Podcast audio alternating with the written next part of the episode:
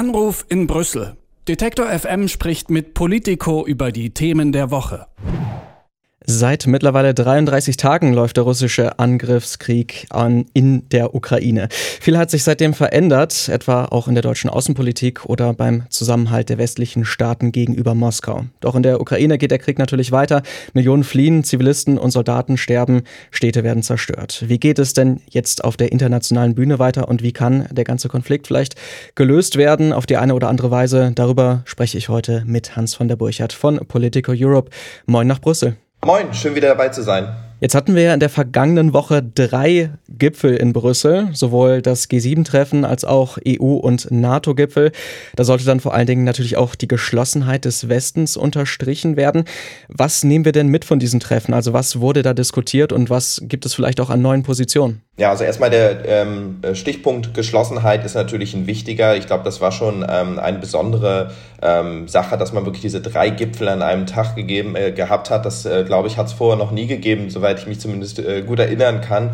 Und ähm, es fielen da auch so gewisse Kommentare, also zum Beispiel auch im, bei dem EU-Gipfel dann im Raum, so wie man über Diplomaten höre, hat äh, der äh, Bundeskanzler Scholz tatsächlich gesagt, man, es gibt Anzeichen von Panik äh, bei der russischen Regierung, weil weil man doch äh, dort überhaupt nicht erwartet hat, wie geschlossen der Westen reagieren würde, sowohl was Sanktionen angeht, als auch was jetzt das Abkoppeln äh, von ähm, russischen Energielieferungen angeht. Also man will ja zwar kein komplettes Energieembargo machen, da hat man ja ähm, ökonomische Sorgen, dass das einfach zu sehr ähm, sich auch äh, auf Deutschland oder europäische Staaten auswirken würde.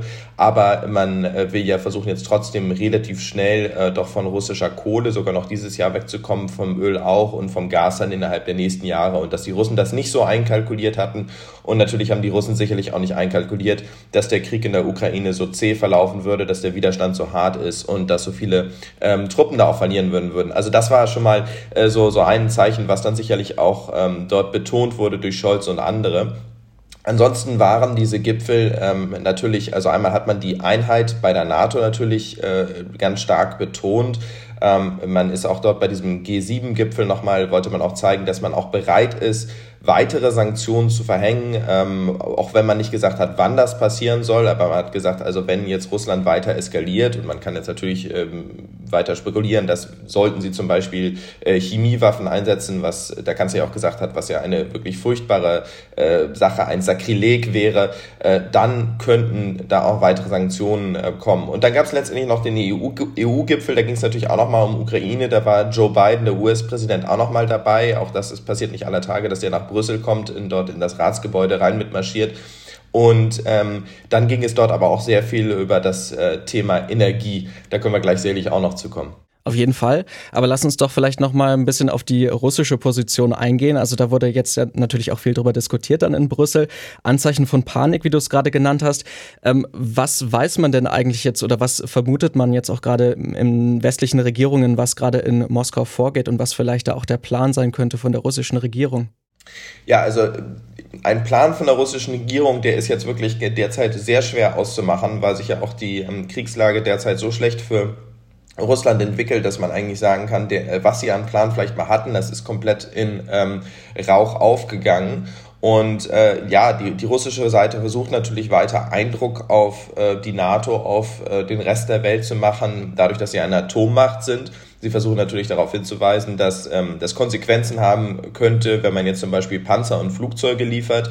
Da hat die NATO ja auch schon gesagt, das wollen sie wohl nicht tun, weil man einfach Sorge hat, dass das ähm, Ganze weiter eskalieren würde oder könnte und dann in äh, ja möglicherweise zu einem dritten äh, Weltkrieg führen würde. Das will man natürlich vermeiden und mit dieser Angst versuchen die Russen natürlich ein bisschen ähm, ja zu spielen, könnte man jetzt so sagen, auch wenn Spielen vielleicht das richtige Wort ist, aber äh, vielleicht da, da diese Angst halt zu schüren, um ähm, dort halt eben die die die westlichen Staaten ja davon abzuhalten, Ukraine ähm, vielleicht noch weiter zu unterstützen mit den Systemen, die sie wirklich bräuchten, um die Russen jetzt da ganz entscheidend und sofort zu schlagen.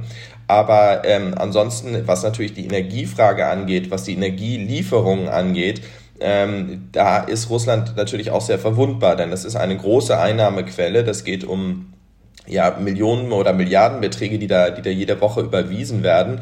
Und äh, wenn natürlich jetzt eine ähm, Unabhängigkeit von Russland hergestellt wird, also diese ganzen Gasimporte mehr und mehr runtergefahren werden, aber auch Öl und Gas, dann trifft das Russland eben sehr, sehr stark. Und auch wenn die Russen jetzt sagen, na gut, wir können diversifizieren, wir können mehr an China liefern, dann ist das auch nicht so ganz richtig, weil eben die ganzen ähm, Pipelines, die ganzen Lieferwege, die sind alle nach Westeuropa ausgelegt und das kann man jetzt nicht mal so von einem Tag auf den anderen umstellen. Nun ist es so, dass Russland dann natürlich verwundbar ist, wie du das gerade gesagt hast, aber auf der anderen Seite ist Deutschland ja zum Beispiel auch eines der Länder, die sehr zurückhaltend sind, wenn es darum geht, diese Energielieferung dann vielleicht zu stoppen und vielleicht ähm, auf andere Wege oder andere Länder zurückzugreifen, äh, was die Lieferungen angeht. Wie sieht man denn in den G7 oder der NATO die deutsche Position? Hat man da Verständnis für? Naja, also vielleicht hat man nach diesem Gipfel etwas mehr Verständnis, würde ich sagen. Nämlich vor dem Gipfel gab es doch sehr große Kritik an Deutschland. Ähm, ja, weil Deutschland eben, aber auch Italien zum Beispiel, sich dort sehr stark gegen ein Energieembargo, ein sofortiges Energieembargo äh, Embargo gegen Russland eingesetzt haben. Da haben ja Länder wie Polen oder auch die baltischen Staaten sehr stark drauf gedrängt.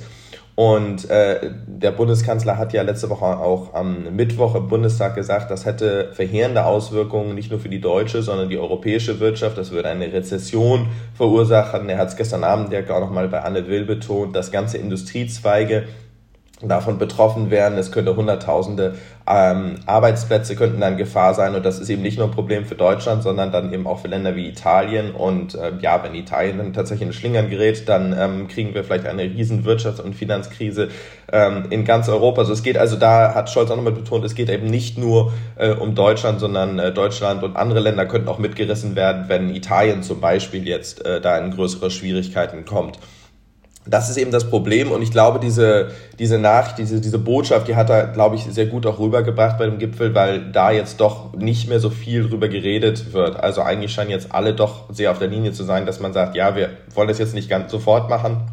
Wir behalten uns natürlich, wie ich eingangs sagte, an äh, noch gewisse Sanktionen in der Hinterhand. Sollte es jetzt weitere Eskalationen geben, zum Beispiel dieses, diese furchtbare Vorstellung, dass Russland da tatsächlich Chemiewaffen einsetzen könnte ähm, davon abgesehen aber versucht man eben auch, äh, ja, so schnell wie es eben geht, wie ich schon sagte, von den russischen Energieimporten wegzukommen.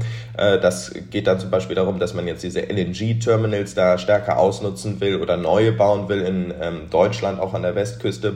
Und da ist natürlich noch die einzige Frage, also es gibt jetzt auch Versprechen, die zum Beispiel der US-Präsident Joe Biden gemacht hat, dass man eben gewisse Mengen an LNG, also das Flüssiggas, an Deutschland liefern will dann. Aber letztendlich ist es ja ein freier Markt und man muss natürlich immer schauen, kann der Markt oder will der Markt das jetzt auch so liefern? Ähm, Scholz zumindest beim Gipfel war da zuversichtlich, dass es die Kapazitäten gäbe und ähm, dass Europa da genügend einkaufen könne. Nun haben wir auch schon über Joe Biden gesprochen, gerade auch nochmal erwähnt, was die Energielieferung angeht. Als US-Präsident war er jetzt ja natürlich auch beim EU-Gipfel mit dabei. Ähm, gleichzeitig war er dann auch noch dieses Wochenende ein bisschen weiter in Europa unterwegs in Warschau. Und da hat er dann eine Aussage getätigt, die durchaus von der russischen Propaganda, glaube ich, ganz gerne aufgenommen wurde, nämlich, dass ähm, Putin eigentlich in Russland nicht weiter Präsident bleibt bleiben könne. Das hat er mehr oder weniger so wortwörtlich gesagt, der US-Präsident. Ähm, wie wurde denn diese Aussage Bidens insgesamt aufgenommen? War das ein großer Fauxpas? Ja, das war ähm, auf jeden Fall wieder ein Fauxpas ähm, von ähm, eine Gaff, wie man so im Englischen sagt, äh, von dem US-Präsidenten. Er hat ja schon mal ähm, von nicht ganz so langer Zeit hat er mal gesagt, noch bevor der Krieg losgeht, dass ähm, wenn es nur kleinere ähm, Incursions, also kleinere äh, Einmischung Russlands da in, in, in der Ukraine gäbe, dann müsse man ja vielleicht nicht aktiv werden mit Sanktionen und so, was dann sozusagen als grünes Licht verstanden würde, dass Putin ja zumindest was Kleines in der Ukraine machen äh, könnte. Deshalb musste er zurückrudern und jetzt wieder, dass er dieses eben diese gesagt hat, also dass ähm, Putin als Präsident eben äh, ja eigentlich nicht mehr äh, da im Amt bleiben könne. Äh, das wurde ja so als als äh, Regime Change, als er dort jetzt in, nicht nur eben den Krieg in der Ukraine beenden will, sondern eben auch darauf drängen will, dass in Russland die Regierung wechselt oder ja vielleicht eben sozusagen es wird da von der russischen Propaganda ausgeschlachtet, dass dann äh, der Westen dort äh, sein Lieblingsregime, seine Marionettenregierung installieren könne. Also eigentlich das, was Russland ja in, in der Ukraine geplant hatte, dass dass der dass die USA das jetzt eben in Russland auch tun würde. Das war sicherlich nicht sehr klug und ähm, zum Beispiel hat, kam da auch von, von, von französischer Seite ähm, entsprechende Kritik am Wochenende. Die US ist ja auch schon äh, die USA sind da zurückgerudert und ähm, ein Sprecher hat versucht klarzustellen, dass es ähm, darum ging, dass er von der Ukraine gesprochen hatte, dass, ähm, äh, dass er sich nicht auf die Regierung in Russland bezogen hat. Aber das war sicherlich nicht hilfreich.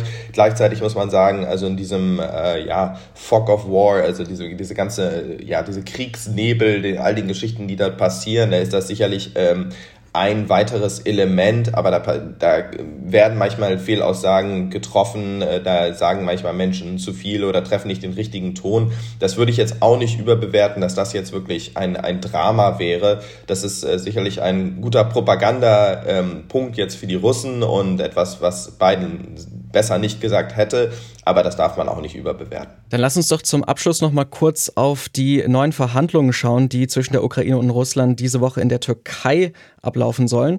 Ukraines Präsident Volodymyr Zelensky, der hat ja auch schon betont, dass sein Land durchaus zu einem neutralen Status bereit wäre, also dass dann kein NATO-Beitritt zum Beispiel im Raum stünde.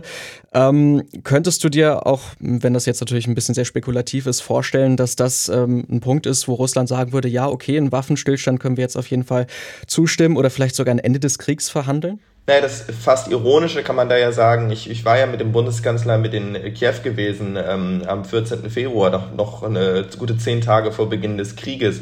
Und da bereits hatte Scholz schon Zelensky in den Gesprächen drauf gedrängt, genau das zu sagen. Und in der Pressekonferenz hat Zelensky damals schon angedeutet, dass die NATO ja eigentlich nur ein ferner Traum sei für die Ukraine. Und eigentlich äh, war Scholz damals schon so, dass er diese diplomatische Lösung, die er sich da rausgesucht hatte, eben das eben Putin anzubieten. Am nächsten Tag war er dann in Moskau gewesen, hat Putin das genau gesagt. Wir haben ja eigentlich äh, die Ukraine so weit, dass sie schon darauf verzichten, wenn das eben den Krieg verhindern kann. Und man hat ja sehr gesehen, dass, äh, dass das Putin dann eigentlich nicht gekümmert hat. Nun sind wir halt eben äh, guten Monat später und äh, die Kriegssituation für Russland ist halt eben so schlecht, das muss man eben sagen. Also es ist so katastrophal für die Russen gelaufen, dass nun natürlich Putin eigentlich fast äh, einen rettenden Strohhalm braucht, um das ganze Gesichtswahn zu beenden. Ähm, ich weiß trotzdem noch nicht, ob er sich sofort darauf einlassen wird. Äh, es gibt äh, da bin ich jetzt natürlich auch nicht der, derjenige, der, der alle Geheimdienstberichte kriegt, aber was man doch so hört, ist, dass ähm, die Russen doch nochmal versuchen, zumindest in der